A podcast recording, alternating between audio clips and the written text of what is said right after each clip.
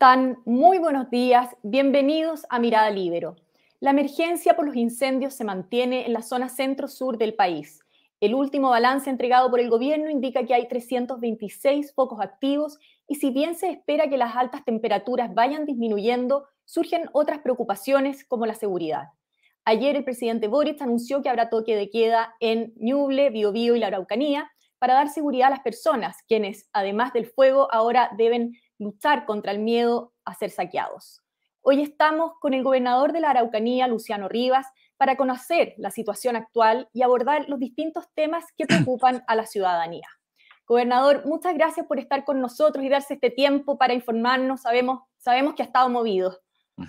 Muchas gracias, Pía, por el contacto. Eh, saludar a todas las personas que nos están viendo y, agradecer también a ustedes, porque creo que es importante que mantengamos informada a la ciudadanía de lo que está ocurriendo, no solamente en nuestra región de la Araucanía, sino que también el Biobío en Ñuble, con estos incendios tan terribles que estamos viviendo, donde muchas personas, compatriotas de nuestra región, se están viendo tan afectados y han perdido prácticamente todo.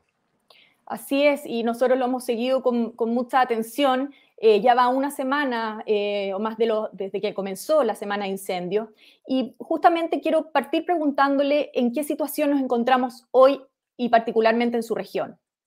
Bueno, la situación en nuestra región sigue siendo muy compleja.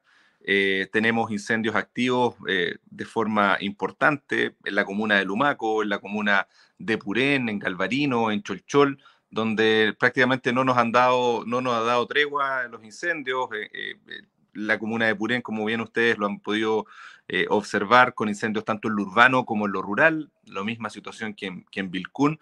Eh, así que seguimos bajo una, una alerta bien compleja, con temperaturas también relativamente altas el día de hoy, donde los vientos también no nos han ayudado mucho para poder hacer el control de, lo, de estos incendios y donde lo más terrible que, que, estamos viviendo, eh, con una intencionalidad que ha sido la que ha marcado un poco la tónica de lo que se está viviendo en nuestra región, eh, donde por un lado tenemos nuestros cuerpos de bomberos desplegados en la región, trabajando full al máximo de sus capacidades, donde hemos tenido que tener refuerzos de bomberos desde el sur, desde el Castro hasta Coquimbo, están trabajando en nuestra región, donde llegaron brigadistas mexicanos a apoyar ayer, donde los equipos municipales y los brigadistas de la CONAF y los brigadistas de las empresas privadas están día a día combatiendo el fuego pero esto se hace obviamente eh, infructuoso cuando tenemos personas que siguen atentando, que siguen incendiando y en actos criminales, porque hoy día prender un, campo, prender un rastrojo, prender una siembra de trigo, es un acto criminal. Aquí hay personas que han perdido la vida en nuestra zona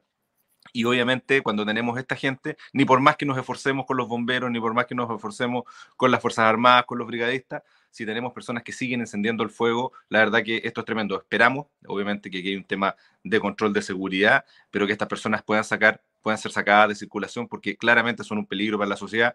Para mí hoy día incendiar un campo o incendiar una siembra de trigo es un acto terrorista porque estamos arriesgando la vida de las personas eh, en una situación que en muchas zonas está descontrolada. Así que eh, en primer lugar, toda mi solidaridad con las personas que están viviendo hoy día esta situación tan dura en nuestra región de la Araucanía. Eh, y el problema, como lo digo, si se sabe que, el 100% prácticamente de los incendios forestales y agrícolas eh, son por razones humanas. Ya esto puede ser por un descuido, accidente, pero también de manera intencional, que es lo que hemos más visto.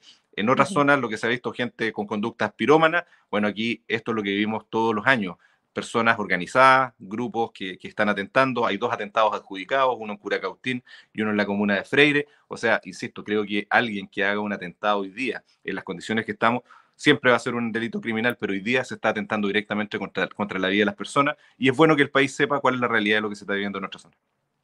Claro que sí. Ahora, esas voces que denunciaban la intencionalidad de algunos de estos focos de incendio eh, fueron bastante tímidas, pero con, el correr de los días, autoridades ya se han eh, han sacado un poco más la voz. Eh, quisiera saber qué información eh, maneja usted al respecto, respecto a esta reactivación sospechosa de focos de incendio, em, concretamente. Bueno, lo que más hemos visto en nuestra, en nuestra zona y, y, es la conversación que hemos tenido con, con agricultores y los mismos alcaldes lo han dicho, son los vecinos del mundo rural y aquí quiero dejar sumamente claro, son vecinos de origen mapuche y no mapuche. Esto desmitifica lo, que siempre muchos tratan de, ocultar bajo la causa indígena, este tipo de atentado. Aquí son comunidades indígenas las que han sido arrasadas completas por el fuego y responsables de mucha gente. Entonces, eh, lo que los alcaldes han planteado el alcalde de Lumaco hoy día salió muy fuerte en la prensa y ha estado todos estos días porque tiene un problema gigantesco en su comuna. Se sabe, no se sabe quiénes son, obviamente, porque son personas encapuchadas, pero tienen un modo de operar que se mueven en motocicletas, que con estas motos eh, prenden el fuego en los campos, andan vehículos que la gente reconoce, eh, pero el despliegue, eh, y tenemos una red caminera tan grande que a veces es difícil encontrarlos, pero yo creo que tenemos que doblegar los esfuerzos desde el punto de vista de la investigación. Hay cinco personas detenidas en la región de la Araucanía por, por incendios forestales, de la zona de Angol, entiendo que la zona de Pitrufquén también, pero este tiene que ser un esfuerzo mucho mayor. Y lo otro es invitar también a los vecinos a que rápidamente se hagan las denuncias para que también las policías puedan actuar eh, ojalá en fragancia referente a estas personas, eh, o si no, no sacamos nada. Y además que los, es tan difícil el tema probatorio que si uno los pide en fragancia, prácticamente no se hace nada. Entonces ahí tenemos el otro desafío, que es lo que siempre hemos dicho, nuestra zona y nuestro país necesita buenas leyes. Ya vimos lo que nos pasó con la ley del robo de madera. Se empezó a implementar y es una ley que ha funcionado. Así, de la misma forma, necesitamos modificar la ley, eh, la ley de inteligencia para poder ir detrás de estos, de estos malhechores y encontrarlos. Necesitamos, obviamente, eh, una buena eh, una ley de usurpaciones que esté a la altura de poder enfrentar la situación que vivimos hoy día, y así como también las modificaciones de la ley antiterrorista, una buena ley de protección de víctimas, etcétera. Pero todo esto parte con una voluntad política de enfrentar esta situación, que yo no estoy desconociéndola, que hoy día vemos y, estuve conversando con el, con el delegado presidencial, que se van a hacer parte de todas las querellas que, que, sean necesarias y también de los procesos cuando estas personas sean detenidas, que me parece muy bien, que yo creo que es el camino. Pero no solamente nos podemos quedar con querellas contra quienes resultan responsables, cuando sabemos que aquí la impunidad es sobre el 97% en nuestra región de la Araucanía, sino que debemos perseguirlos y obviamente brindar todo el apoyo a las policías para que puedan hacer su trabajo, la fiscalía, eh, que pueda obviamente también encontrar las pruebas para detenerlo, pero esto parte por una voluntad también por parte del Parlamento. Necesitamos buenas leyes para que estas personas, que son un peligro para la sociedad, que cuando en una situación como la de la Araucanía siguen encendiendo los campos de nuestros agricultores, los, bosques, etcétera, eh, son personas que, por un lado, son criminales y además son terroristas, porque aquí se está atentando contra la vida de las personas. ¿Usted ha notado un cambio en eh, la visión por parte de las autoridades que quizás hace un tiempo eh, no dimensionaban eh, el, tamaño de, acción de estos grupos terroristas? A ver, yo creo que este, este gobierno asume con, un cierto, con, una cierto, con una cierta visión bastante romántica de lo que ocurre en, en nuestra zona. Creo que el poco andar, el presidente, y lo valoro, eh, se ha dado cuenta de cuál es la situación real que se vive en la región de la Araucanía. No olvidemos que cuando asume el gobierno del presidente Boric, lo que pasa es que nos tienen durante 30 días sin estado de excepción. Esos 30 días sin estado de excepción fueron más de un 160% de aumento de los atentados en nuestra zona. Esto quiere decir que claramente eh, esta idea con la cual el presidente venía, que es válida, que decir, bueno, esto se va a solucionar solamente con diálogo, no es así, y lo hemos dicho por todos, por todos los, en todos los términos. El diálogo es sumamente importante y todas las personas de la región de buena voluntad estamos disponibles para dialogar y avanzar. Pero aquí hay un problema de fondo donde hay grupos que son armados, que son grupos organizados, que no tienen ninguna intención de dialogar, sino que ellos quieren desestabilizar para provocar otros ilícitos, robo de madera, narcotráfico, eh, tráfico de armas, robo de vehículos, qué sé yo, entre otras cosas. Pero aquí lo que estamos, lo que estamos eh, viendo hoy día es que es un gobierno que se ha tenido que dar cuenta que ha tenido que renovar el estado de excepción todas las veces que ha sido necesario eh, y que hoy día está tomando una medida que es extrema, que es una medida de toque de queda, que si bien la, solicita de forma muy fuerte mi colega Rodrigo Díaz porque tiene un problema de, de inseguridad, de robos, eh, nosotros eh, aquí en la región de la Araucanía la valoramos porque siempre hemos pedido más seguridad, no menos seguridad, pero también creo que hay que revisar bien la operativa de cómo va a ser, porque nuestros incendios en la región de la Araucanía principalmente están en el mundo rural, no son en el mundo urbano, no son poblados que han sido arrasados como en otras regiones. Entonces, creo que tenemos que hacer una evaluación muy exhaustiva, que no me cabe duda, el jefe de la defensa lo tiene que estar evaluando en esa, en esa, en esa línea. Pero creo y, y comparto que el gobierno ha tenido que cambiar su posición, entender que aquí cuando uno aplica este tipo de leyes es por la seguridad de las personas, pero también un tema que es muy importante, que tiene para mí un trasfondo que es, relevante como una visión país. Nosotros cuando ponemos este tipo de medidas lo que estamos haciendo es un resguardo de la democracia.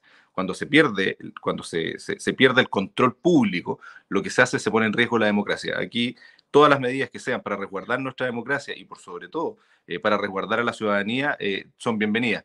Pero sí creo que tenemos que hacer una buena evaluación de lo que va a ser este, este, este toque de queda, que lo valoro, sin lugar a duda, porque es más seguridad, pero creo que tiene que ser bien aplicado para que sea funcional. Eso es lo que, eso es lo que, lo que por lo menos para la Araucanía yo espero.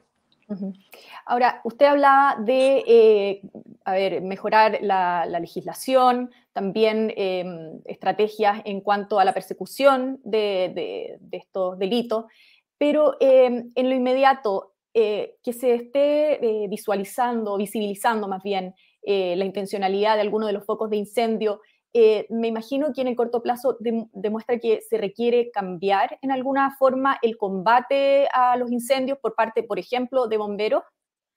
Sí, a ver, yo creo que aquí los bomberos hacen una labor que es gigantesca y con bastante pocos recursos y muchas veces con poca protección. El día de ayer supimos de la lamentable noticia que en la comuna de Ercilla bomberos tuvieron que salir arrancando, que les, les quisieron quitar el agua, les quisieron quitar su carro. O sea, esas situaciones delincuenciales derechamente eh, no, pueden, no las podemos permitir en ninguna parte del país. O sea, eso que ocurre acá en nuestra región y lamentablemente en una comuna como, como la verdad que es eh, eh, espantoso lo que está pasando. Personas que además ni siquiera son de la región, eran bomberos de Vicuña, a quienes les toca, les toca vivir esa situación. Eh, y, yo creo que claramente aquí tenemos que repensar un poco lo que es eh, cómo vamos a enfrentar la estrategia. Nosotros como gobierno regional tuvimos una conversación ayer con, con, bomberos de acá de la región de poder generar un programa regional acotado a, lo que, a, lo que, a lo que tiene que ver con nuestra región de la Araucanía, de ver de qué forma podemos operar no solamente como una emergencia cuando el incendio va creciendo y nosotros vamos eh, entregando más bomberos para ir enfrentando la situación que va creciendo, sino que cuando sabemos un año como este, que se dijo en muchos tonos que íbamos a tener un año difícil porque las temperaturas iban a ser altas, porque tuvimos una, una, primavera muy generosa desde el punto de vista agrícola, pero que también nos lleva a tener mucha, mucha materia vegetal en los bosques, en los diferentes campos, que son combustibles en este tiempo, eh, creo que las medidas tendrían que haber sido distintas. Yo, más allá de polemizar en contra de que si se tomaron bien las medidas o no por el, por el gobierno, porque hoy día estamos en una emergencia que tenemos que enfrentar. Yo creo que es un aprendizaje para el próximo año de poder tener eh, medidas tomadas desde mucho antes, tanto por parte de la CONAF como por parte del gobierno, que los presupuestos obviamente tienen que ser más flexibles, que este es un tema que tenemos que trabajar desde la visión local y regional, no todo tiene que ser centralizado, aquí tenemos un problema también de, centralismo, que si bien tenemos un COGRI que, que preside eh, el delegado con quien estamos absolutamente coordinados y trabajando muy bien desde el punto de vista regional, pero todo esto se tiene que pedir a nivel central, entonces hay que hacer una descentralización. Los actores locales, los alcaldes son claves para poder enfrentar esta situación. Tenemos que hacer planes de cortafuego que tenemos que trabajar desde ya, pero eso se hace planificado. Yo creo que falta más planificación. Creo que, que la CONAF tiene que ser mucho más activa en esa, en esa línea y, nosotros no podemos escatimar en recursos. O sea, si sabemos que vamos a tener una temporada difícil, no podemos quedarnos sin eh, recursos aéreos, por ejemplo, tenemos que buscar más brigadistas y probablemente eh, tener mejores condiciones para los brigadistas, para poder tener mayor cantidad de brigadistas enfrentando esta situación. Son personas que se contratan por tres meses. Siempre me imagino que es difícil hacer una planificación así, pero tenemos que eh, avanzar en una estrategia de prevención en regiones que son productivamente agrícolas, forestales, que tenemos estos riesgos, pero por sobre todo que tenemos que preocuparnos de la vida de las personas. Así que en ese sentido creo que nos falta todavía harto por avanzar en prevención de estos riesgos. Y gobernador, ¿usted sabe eh, o conoce em, referentes, ejemplos extranjeros en otros países que eh, eh, tengan esta estrategia de combate de incendios enfocada quizás en incendios intencionales más bien con carácter terrorista, que pudieran ser como un referente para, para el país? Nosotros creemos que aquí hay que adoptar mucha más tecnología en ese sentido. Yo creo que tenemos que tener la posibilidad de prevenir. no, no, puedo entrar en detalles más de, temas de, seguridad, pero nosotros hicimos una propuesta como gobierno regional tiempo atrás a nivel central eh, con una tecnología que, que, es de otro país eh, para poder hacer monitoreo desde, desde, desde el aire, obviamente, de la revisión de eh, los posibles focos de incendios forestales para poder adelantarnos. Lamentablemente no tuvimos buena aceptación, vamos a volver a la carga este año con eso, porque creo que hoy día quedó más que claro lo importante que es la prevención. Eh, y creo que por un lado, como le digo, nos falta más tecnología para enfrentar esto, pero obviamente eh, mejores, insisto con el tema normativo, o sea, mejores leyes. Aquí una buena ley de inteligencia donde se pueda realmente seguir a estas personas. A veces la gente ve que eh, prender un fósforo es un delito menor, pero cuando vemos que se han quemado 70 casas en la región, no es menor. Eh, cuando se ha quemado la capacidad productiva de muchas personas, es solamente 70 casas en el mundo urbano. Cuando van 300 casas quemadas a lo menos en nuestra región, rurales, o sea, estamos hablando de actos que son absolutamente criminales y, y merecen obviamente penas que sean distintas, medidas de investigación que sean distintas eh, y que no la prueba sea solamente el fósforo, sino que podamos adelantarnos con tecnología y con otro nivel de persecución. En eso estamos al debe, no solamente en el tema de los incendios forestales, sino que lamentablemente es lo que vive nuestra región de la Araucanía todos los días con un 97% de impunidad, eh, porque de todos los atentados encuentran al 3% y esto tampoco asegura que esas personas son condenadas y que están y quedan detenidas, sino que solamente llegan a procesos, a procesos judiciales. Entonces, tenemos tanto que avanzar en eso y yo espero que lo que vivimos este verano, que es terrible, eh, sea una lección eh, para poder adelantarnos a la situación. Nosotros desde el nivel regional vamos a avanzar en lo que podamos. No tenemos obviamente todas las atribuciones para avanzar en cosas de seguridad, pero sí en lo que sea prevención, prevención de incendios. Vamos a poner a disposición del gobierno nacional sin ningún complejo, sin ningún problema, las medidas que podamos avanzar desde el nivel regional, porque somos nosotros los actores que estamos día a día con las diferentes comunas, que compartimos con los vecinos, que compartimos con los alcaldes, eh, y el rol del gobernador es ese, es representar también a la ciudadanía de la Araucanía. Una última pregunta, gobernador. Sabemos que viene una tarea importante de reconstrucción, muchas personas han perdido todo, eh, muchos niños han quedado sin colegio. ¿Cuál es la situación para esos niños eh, en su región? Bueno, estamos haciendo el catastro de las escuelas que han sido afectadas, son seis escuelas en nuestra región de la Araucanía, eh, son escuelas municipales, tenemos que ver ahí cuál va a ser la forma de, operar. Son, son escuelas que en muchos casos son escuelas pequeñitas, con pocos niños, al ser escuelas, escuelas rurales, pero se nos viene una tremenda tarea de, reconstrucción. Nosotros ahí estamos haciendo un apoyo que, espero el gobierno nacional obviamente lo tiene que ver de esa forma como gobierno regional. Eh, vamos a aportar recursos, vamos a, no hicimos una vinculación público-privada con el desafío eh, Levantemos Chile, estamos trabajando codo a codo. El día viernes estuvimos en terreno en Purén viendo la situación de las casas recién quemadas. El día sábado fuimos, empezamos nuestro trabajo con el desafío Levantemos Chile. El día domingo estaba el presidente de Desafío Levantemos Chile en la, en la zona cero, que es, Purén, eh, y logramos obviamente que vamos a comenzar esta reconstrucción desde ya, los equipos están trabajando y nuestro compromiso es en siete meses tener las casas de estas personas amobladas, levantadas con una solución definitiva, no una casa de emergencia, sino que una solución definitiva. Eh, yo espero que el gobierno no vea esto de, sino con los ojos que son, que es un aporte y que esos recursos que el gobierno tenía destinados para esto los pueda destinar en agilizar la reconstrucción, por ejemplo, rural. Aquí eh, a veces se hablaba de que los procesos, y, que es lamentable, y no es un tema, y aquí no solamente voy a decir de este gobierno, sino que es de la burocracia estatal que tenemos. Por ejemplo, los subsidios pueden demorar un año en llegarle a estas personas. Recién teniendo su subsidio, esta gente va a poder elegir si va, cómo van a poder construir. O sea, estamos hablando de procesos de reconstrucción de 36 meses. Nosotros lo que le vamos a entregar a la gente es una solución definitiva en 7 meses. Eh, vamos a, obviamente, descomprimir esa presión que tiene hoy día el gobierno central con la reconstrucción urbana eh, y lo vamos a hacer obviamente a la velocidad que, que, corresponde, porque también hay un tema de subsidios que no es menor. La gente nos explicaba que hay personas obviamente que se ganaron el subsidio el año 2005, que tenían condiciones económicas que eran no, no, no, las condiciones que tenían hoy día, que eran más malas, que eran, que eran eh, podían recibir subsidios. Hoy día esa gente ha avanzado y no puede recibir los subsidios. ¿Qué va a pasar con esas personas? ¿Cómo van a reconstruir? Eh, es ahí donde estamos nosotros como gobierno regional eh, apoyando, pero se nos viene una tarea gigantesca, no solamente desde el punto de vista de la vivienda, sino que también la reconstrucción productiva. Aquí hay agricultores que han perdido todo, o sea, su maquinaria, sus galpones, sus animales, el alimento de sus animales, sus hogares, o sea,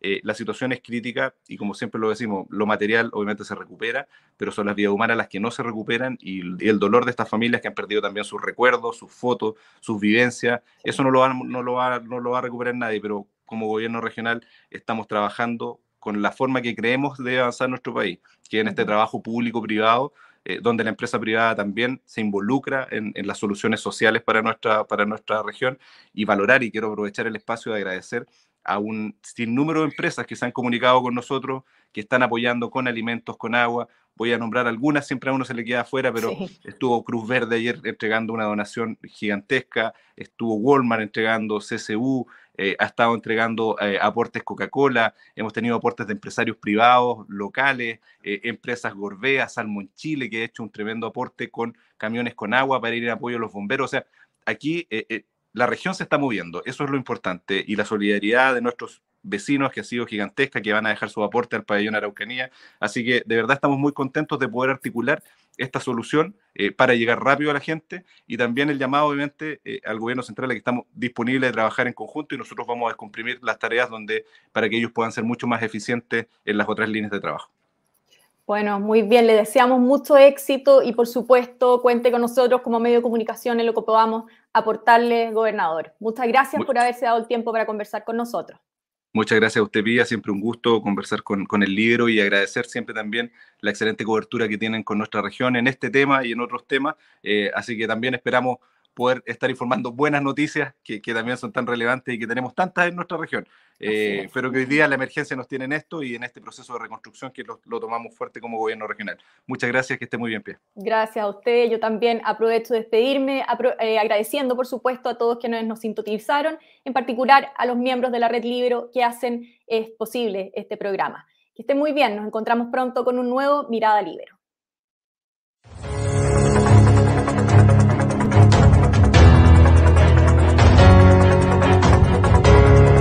El Libero, la realidad como no la habías visto. Haz que estos contenidos lleguen más lejos haciéndote miembro de la red Libero.